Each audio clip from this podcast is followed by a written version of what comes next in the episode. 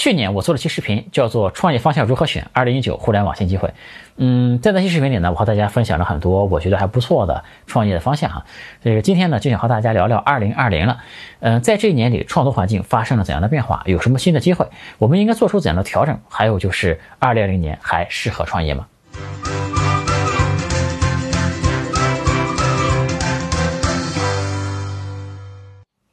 有趣的灵魂聊科技人文，我是李自然。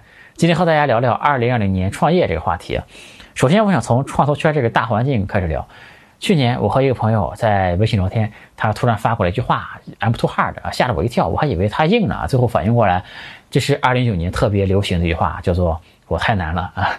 二零一九是名副其实的稳态了。这个冬天非常的寒冷，呃，气温很低。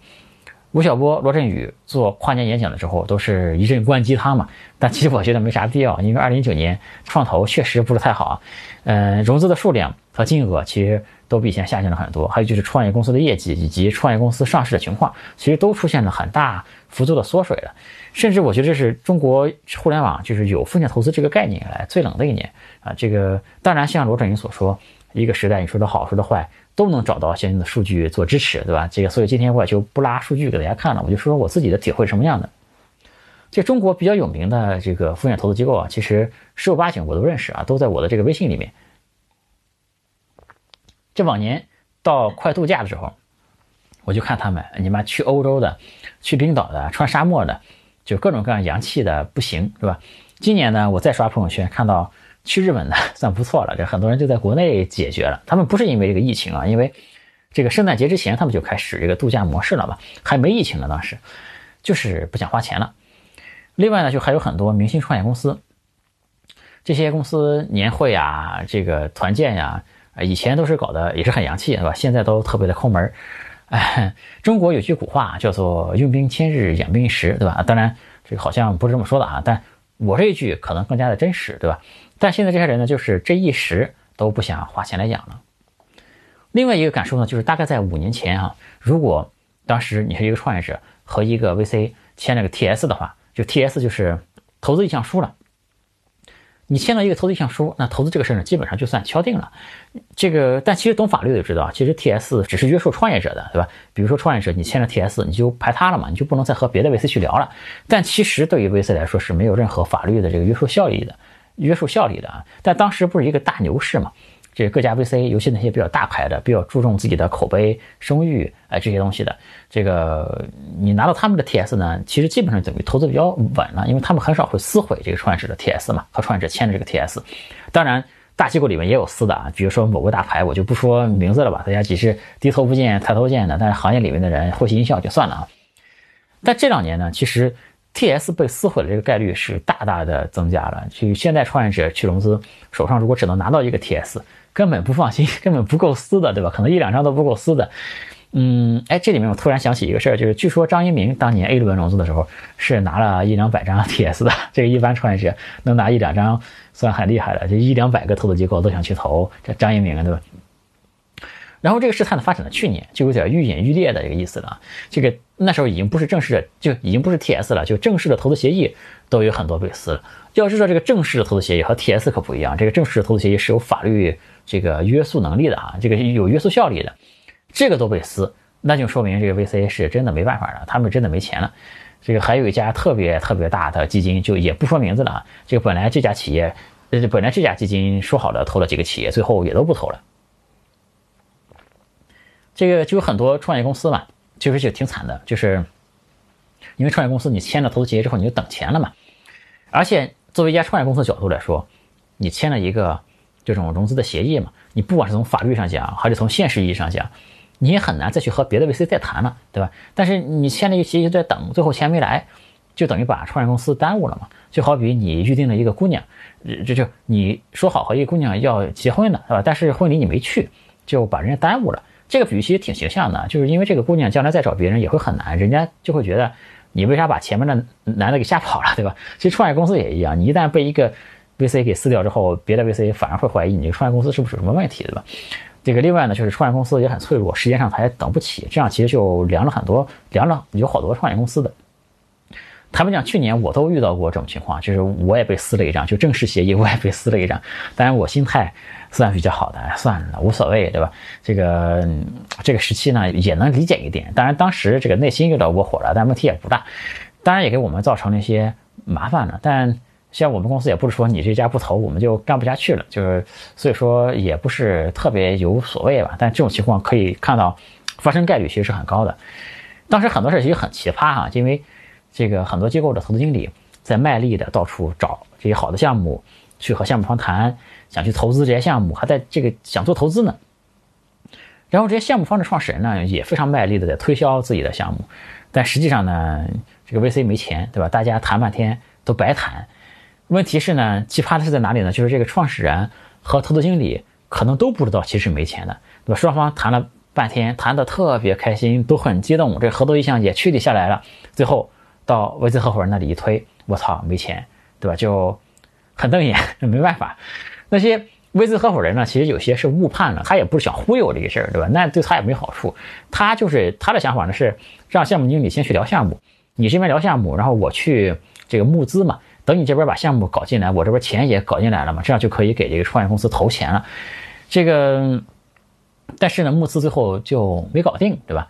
在这种误判下呢，其实有些 VC 也确实想投钱，他也确实不想耽误人家创业公司，是吧？也确实有有诚意的。这些 VC 合伙人啊什么的，还自掏腰包先给创业公司打一笔钱，说你先花了点，你等等我后面钱马上就到。但是呢，就没有什么然后了嘛。那这种其实真的特别坑。这个创业公司 签了一个协议，只到了一点点钱，后面都没到，对吧？其实坑惨了很多创业公司。在这个这么一个大环境下呢，其实 FA 这个行业倒有一些复兴了。FA 就是财务顾问嘛，他们就是帮企业融资啊、撮合交易这样的。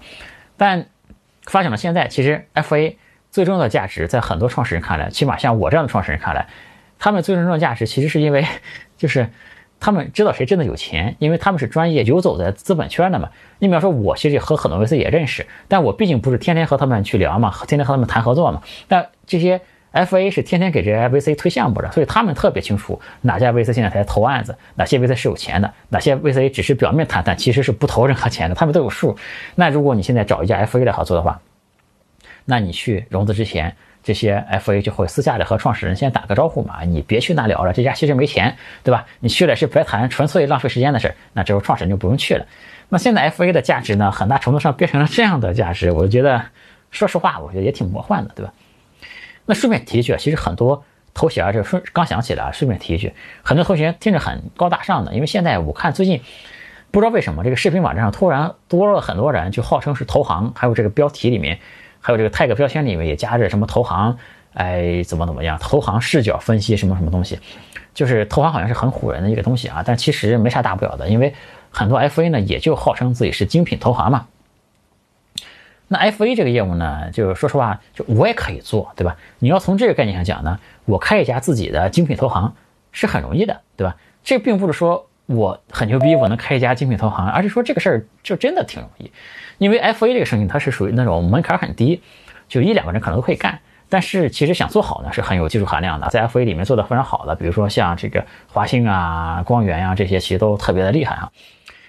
这个所以说什么投资啊，什么投行呀，什么基金经理啊，什么顾问、导师、CEO 啊，这些如果是知名机构的那还行，对吧？如果这个机构都没听说过，只是空有这么一个名号的话，就没什么意义啊。其实更重要的是它实际的这个水平怎么样呢？因为很多人打着这个，突然就有很多人打着这个名号来忽悠啊，我就看不太懂啊。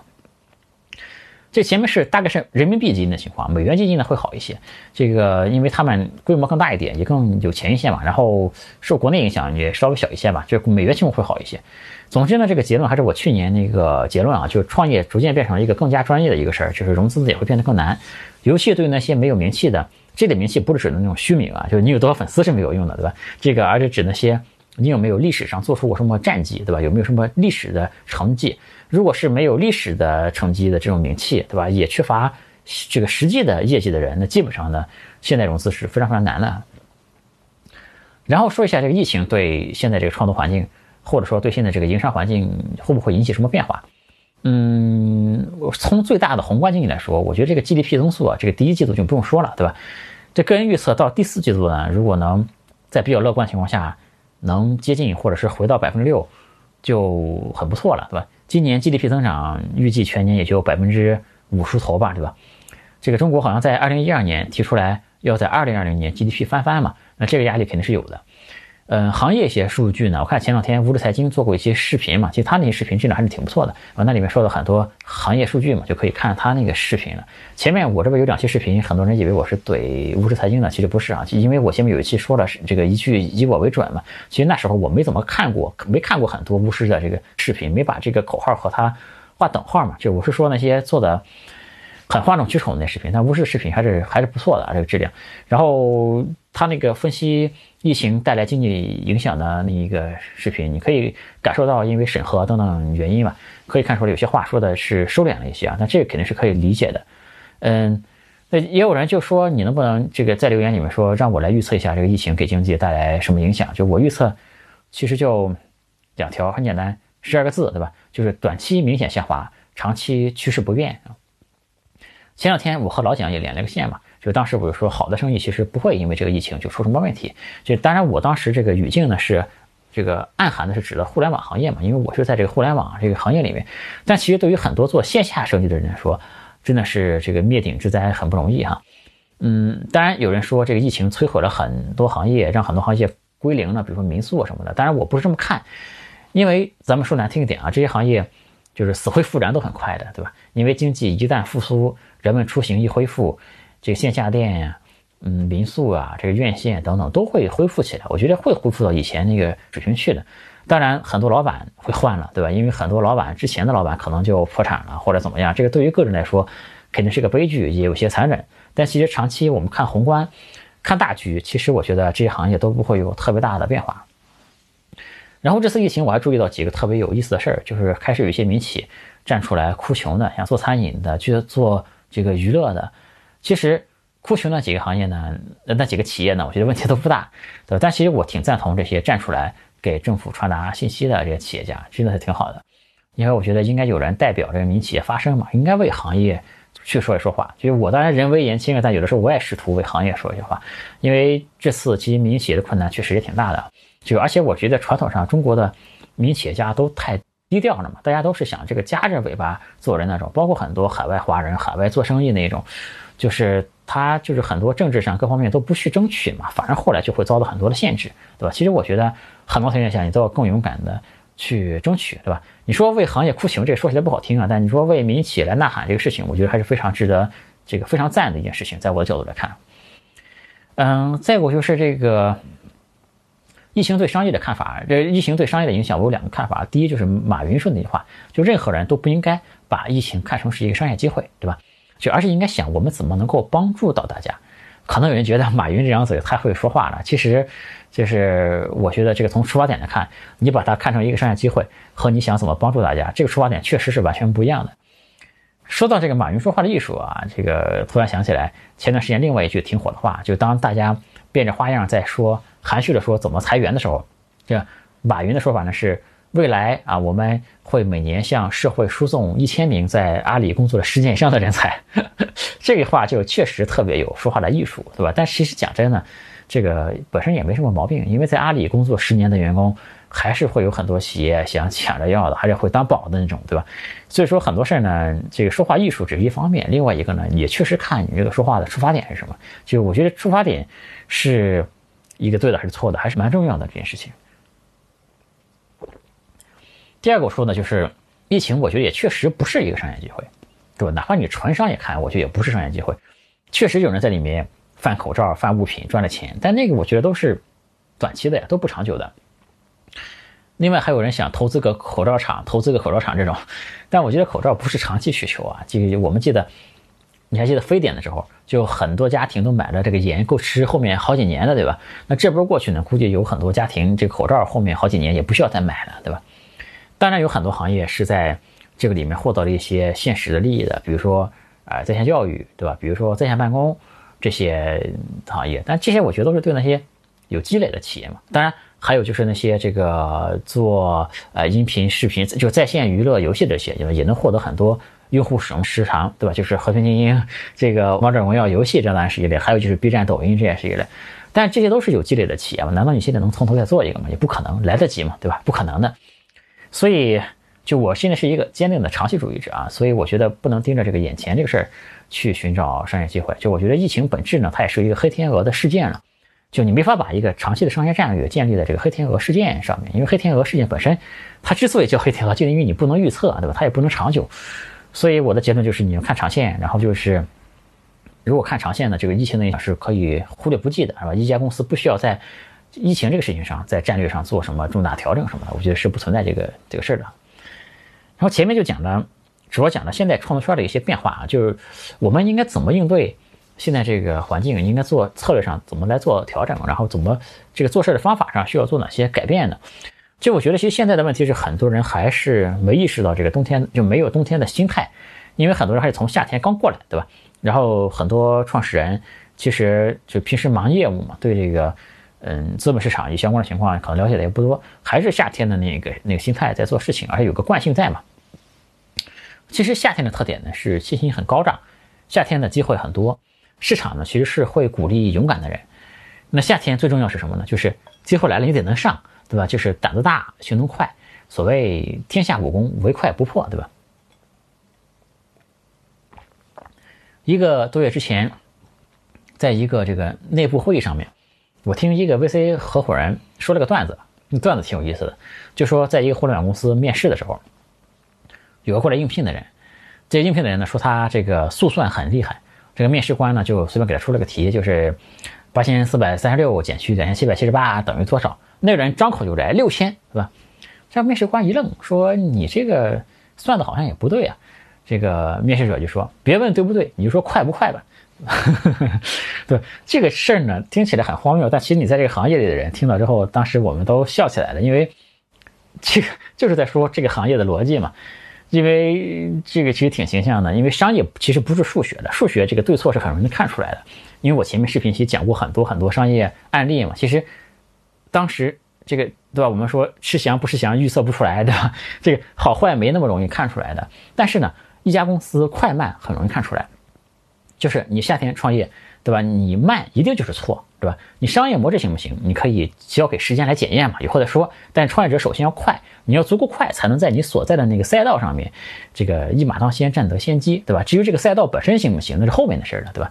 所以这个逻辑呢，这个虽然听起来有点搞笑啊，但其实这个逻辑本身在夏天是没任何问题的。所以这个雷总当时有两个很有名的理论嘛，一个是风口上飞都能筑起来，对吧？还有一个就是天下武功唯快不破，这两个在当时都是。正确无比的，但是现在我们以当前的季节来看，就是起码就不能说这套不对啊。但从这个创业方法论上讲，我觉得已经不再正确了，因为新的季节已经变了。就我们想一下，冬天动物是怎么过冬的，对吧？就是因为动物其实就是有飞走的，有冬眠的，有储存粮食过冬的，有抱团取暖的，这些其实都是自然法则。但这些自然法则，你其实可以同样在这些商业公司上面找到对应的模式。你比如说。飞走的 就是出海的，对吧？那去这里不行，我去别的地方了。然后呢，冬眠的呢，就是最小化自己的这个能量消耗的，对吧？这个这样的公司也有很多，就节流的。这个甚至还真的有人用这个冬眠的方式来这个做事儿啊。我听说了，就上海某个可能是什么基金经理吧，就同行在忙的，天天忙的焦头烂额，是吧？做案子做投资的时候，他就这个消极怠工嘛，这个晒太阳吃下午茶，混吃等死，对吧？最后呢，同行都赔了钱，他。把投资者叫过来说：“你看，在这样的环境下，我替大家保全了本金，对吧？于是信他的人更多了，给他钱的人更多了。这个案例呢，就是真假未知啊，我也没考证啊。但是听起来呢，好像也没啥毛病。这就是一个冬眠的一个状态啊。还有就是储存粮食过冬的公司，其实也挺多的。因为前两年其实还是有很多公司融了大量的钱的。当然，这里面很多公司烧钱，对吧？甚至花在很一些不是特别有有产出的地方嘛。其实我知道就有好几家公司。”就是换了新办公室，搞豪华装修，结果装修搞完还没入住呢，对吧？就发现钱上好像挺紧张，下一步好像挺困难，就开始裁员，对吧？这个，但同时呢，也有很多优秀的企业，也有很多优秀创业者，就默默的把钱就囤起来了，就储备起来了，对吧？这其实就存了大量的过冬的钱。那总之，这个冬天正确的做事方法就是尽可能多的去获得一些能量嘛，然后储备好。脂肪对吧？然后减少自己的消耗。你说大冬天的你再活蹦乱跳的，那就是找死行为对吧？纯属找死行为了。但冬天呢，我觉得并不一定是坏事，就是一年四季嘛，其实我觉得没有好坏的区别，因为你夏天拼尽全力干掉的，你需要拼尽全力才能干掉一些竞争对手。那这个冬天呢，这个季节就会帮你干掉百分之九十了。所以说，我就觉得所谓冬天其实是长期主义的春天，对吧？我是觉得长期主义者的春天已经到了。然后对于创业企业来说呢，我觉得就是现金流、净利润这些东西比以前夏天时候要重要的多。在增长的仍然是硬道理，然后就是烧钱啊，抢占市场份额这种行为以后不会存在了，对吧？我前面做过很多期视频讲这种烧钱抢市场份额的模式，估计以后也没机会有新眼力和大家讲了，对吧？除非到下一轮经济周期来的时候。这个还有一个挺重要的，我觉得就是心态的调整，就是因为在这个时候你会有更大的概率遇到输不起的人，会遇到一些更加恶心的事儿吧，就是有些钱你可能要不回来了，对吧？有些合同他不一定继续履约了，对吧？有些承诺不一定跟你兑现了，就我觉得心态上要平和，因为这个时候确实会遇到这些事情啊，大家还是更长期主义一点，对吧？这个碰到这种事情就是心态要好，对吧？不能把所有的事情都。把所有的精力在搞这个，搞类似这种事情，对吧？今天这个视频呢，其实是想就和大家聊的更多的是这种大局上的东西，就是策略啊，这个该怎么调整，对吧？心态该怎么调整？现在这个大环境是什么样的？嗯，具体的创业方向呢，我是想再出一期视频，就和去年那篇差不多，再推荐几个我觉得还不错的这个方向吧，得给大家讲讲二零二零年的这个创业机会，我看好了有哪几个方向。那今天呢，我也想再回顾一下，就是。我去年不是说了一些这个，给大家推荐的一些创业的方向嘛？想简单的复盘和更新一下。就去年这几个方向呢，哪些发生了变化？哪些还有机会？哪些已经过去了？这样子对吧？还有哪些还没来？首先，我去年呢提到了一个这个出海创业者的机会啊，就是东南亚的一个机会。你们既可以看到，就我这个自媒体啊，我和那些。指点江山的那些大师们，这个最大的区别就是我们不是光说不练的，对吧？因为我在出了一期视频给大家讲到这个出海东南亚这个机会以后，我自己也我自己也去干了，对吧？我后来在印尼那边做了一个音频平台的一个项目，那个项目呢，我们八月份立项。十月初就上线了，到现在是接近二十万的月活用户啊。说这句话的意思呢，就是说，呃，那些对东南亚感兴趣的用，就不是说那些想吸引那些对东南亚感兴趣的 VC 来关注这个项目，对吧？而是说你们现在就可以和我联系了，对吧？然后我去年在雅加达的时候呢，也感受到那边的这个创投的气氛正在升温了。其实我也有几个中国的 VC 到那边去想考察当地市场嘛，我也带他们去转了一下。另外一个就是很多一线的 VC 也感觉他们对那个市场更加重视了，对吧？包括我和这个顺为的许达来许总也在雅达也聊了一下，因为他是顺为资本的老大嘛，顺为资本雷军是董事长，他是 CEO 嘛，他也亲自带队到了雅达那边去，而且他们在东南亚已经做过一些很成功的这个投资案例了。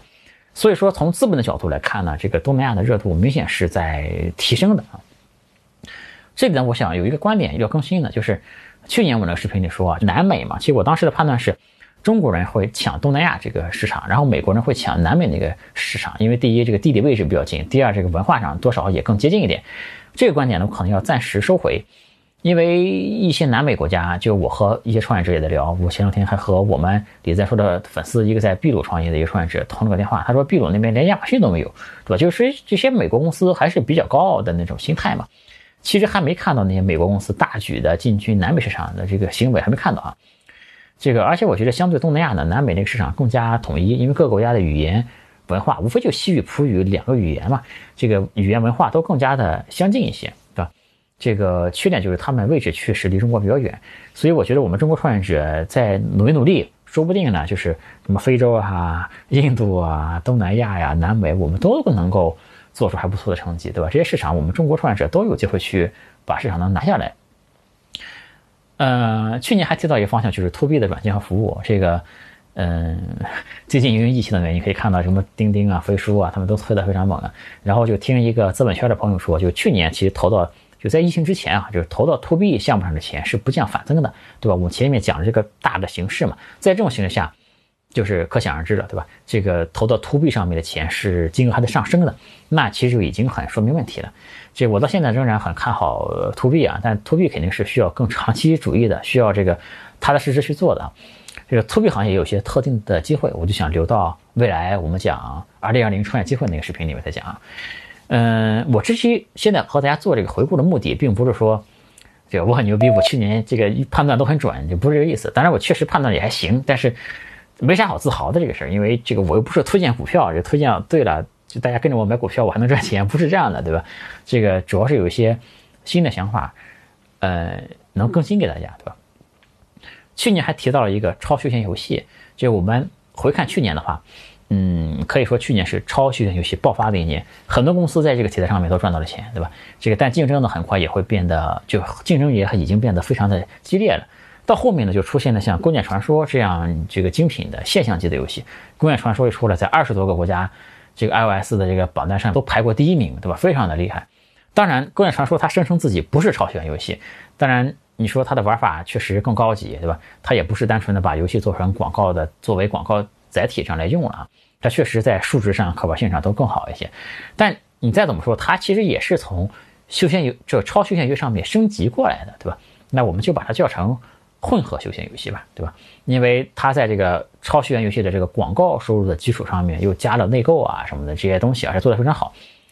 这个我的预判就是，这种这个混合休闲游戏的形式会是未来主流的休闲游戏的一个。一个形式啊，这个特点就是从产品上讲是休闲玩法加上深度数值，从商业模式上讲呢，就是内购加广告，对吧？它会成为休闲游戏的主流形态。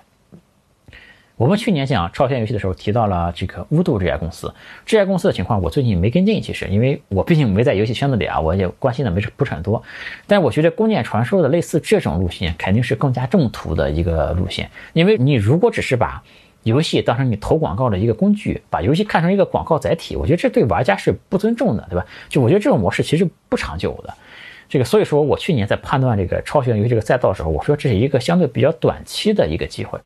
但现在呢，超休闲游戏已经升级成了这种混合休闲游戏，对吧？我觉得这个这种模式反而让我觉得更加的长期，对吧？这个中度混合的这种游戏啊，其实我觉得它相对大型游戏来说，它成本比较低。对吧？它变现也比较快，这个推广方式呢也非常的简单和明确。然后它相对于那些超休闲游戏来说呢，就它的生命周期更长。一个超休闲游戏，因为它其实玩法没什么意思的，就是玩家玩两三个月就不会再玩了。但这种混合的休闲游戏，生命周期可以延长到半年，我觉得甚至有可能是一年、两年，甚至更长时间，对吧？这个而且它在盈利模式上，除了广告之外，还有。那内购嘛，内购其实是非常这个，就是它的盈利状况会比那种传统的休闲游戏、超休闲游戏会好很多，对吧？所以我觉得这种混合的，嗯，休闲游戏会成为未来的一个大趋势。游戏行业最近其实还有一些很有意思的事儿，比如说，第一就是那个瘟疫公司 受这个疫情的影响，这个好多好多年前的一款很老的游戏，对吧？现在又翻出来，又重新大卖了很多很多钱。另外一个就是我们如果看。还有一个挺有意思的事儿，就是我们如果看 App Store 一月份的这个收入榜单的话，中国区收入前十，这里面有五出现了五家上海公司，对吧？莉莉丝、B 站、米哈游、游族和这个鹰角，是吧？上海公司占了五家嘛，我印象中好像是第一次，当然我不是特别确定啊。这其实后面我也挺长期看好这个，呃，这这个我也看好这个长三角的这些公司的表现的，但我也在长三角，对吧？这个去年还提到了，就是五 G 带来的这个新的社交机会，对吧？五 G 当然现在还没普及，嗯，也不能说去年的预测是对是错，对吧？就还要等。这个机会当然是很大，当时我也提了，这个风险当然也是很大的，对吧？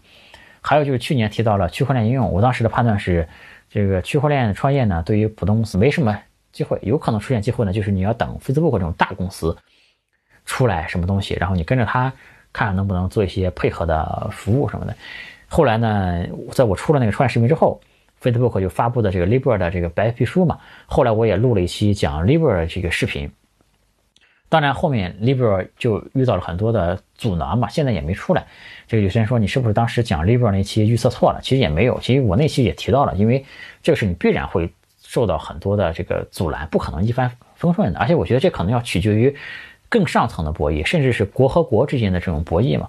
如果中国很快推出我们的数字货币的话，就是官方央行的这种数字货币的话，我觉得可能 Libra 很快也会出来了，对吧？另外一个，如果 Libra 出来，中国这边可能也会很快的跟进嘛。但整体来说，我对区块链行业的创业机会的观点没有太大变化。就是第一，区块链是个好东西；但是呢，它对于普通创业者没什么呃明显的机会，尤其是在 Libra 不出，对吧？在这个哎，尤其是在你不骗人的情况下是没什么机会的，对吧？再有就是在 Libra 不出的情况下是没什么机会的。呃，去年还提到了这个个人这个平台红利，现在其实很多电商在东南亚发展很快，包括 Shopee，包括很多。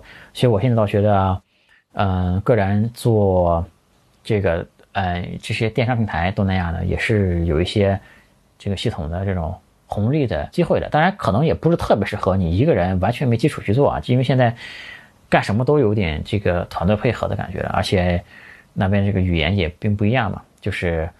就是可能还是要稍微有个很小规模的团队吧，就能做这个事情。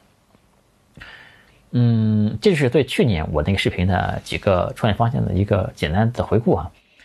去年呢，有一句听起来挺鸡汤的话，就我挺喜欢的，这给我印象很深刻。其实这话呢，叫做“悲观者往往正确，乐观者往往成功”啊。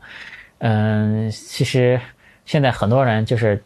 心态很负面嘛，就天天在网上骂，然后就刷那些很丧的，我们叫 UP 主也好，叫 YouTuber 也好，对吧？然后就那些人呢，那些关注的那些 YouTuber 或者 UP 主呢，就是天天唱衰经济，抱怨大环境，这个事儿没什么卵用的，对吧？因为我们看到身边其实还是有很多人能够成功的，但是天天抱怨那些人永远都不会成功，对吧？就我觉得一个事情呢，你如果是悲观来考虑，其实你去分析这个事的利弊，其实你有一万种。正确的理由来悲观，对吧？但是只有你乐观的跳进去做了，你才有可能逐渐的看到希望嘛。这个，但你说这个为什么悲观者他即便用最理性的方法来分析这个事情不行，对吧？但实际上还是有人能干成呢？就我觉得悲观者有他自己的这个局限性，对吧？他的见识、他的水平、他的这个时空，对吧？他都局限在那里了。那你跳进去干呢？可能在你干的这个过程中，你的能力也提高了，你身边的资源也变多了。客观的环境也变化了，是吧？你对事情的看法可能也变了，那你前面做的那些付出、那些积累，你后面就可能成功了。所以说，我觉得，即便现在这个创业这个事儿在变得越来越专业，对吧？但我觉得创业永远都是可以做的，就是没有说今年不适合创业这个说法，我觉得是是不存在的。还有一个观点就是，我觉得任何伟大的就是投资者也好，企业家也好，都是要有这个穿越牛熊的这个能力的。我们上期不讲这三 M 吗？其实他也是经历过这个大萧条过来的嘛，对吧？就我觉得你企业遇到什么困难，首先心态上你是把困难当做检验，对吧？就是如果你把困难当做检验来看，那其实一切都变得容易接受很多。因为谁敢保证我们这一辈子不会遇到金融危机呢？谁敢保证我们这一辈子都不会碰到萧条的情况呢？就如果你遇到一点困难，遇到一点危机，遇到个什么疫情什么的，你觉得你企业不行了，对吧？你可能就退缩了。那这样的企业，我觉得很可能是躲得过初一，躲不过十五的，对吧？它是没法穿越牛熊的这种企业，对吧？你没法像三 M 那样做一个一百多年的这样的一家公司，对吧？那今天这个视频这个话讲完之后，可能有些话大家会觉得这个是矛盾的，对吧？就究竟是这个啊机会还是挑战，对吧？究竟是冬天还是春天？我觉得这样就是客观环境要判断清楚，但是自己呢，作为创业者，永远是乐观的心态，对吧？就对商业规律是心怀敬畏的，但是同时内心呢却是无所畏惧的，对吧？这句话呢和大家共勉啊。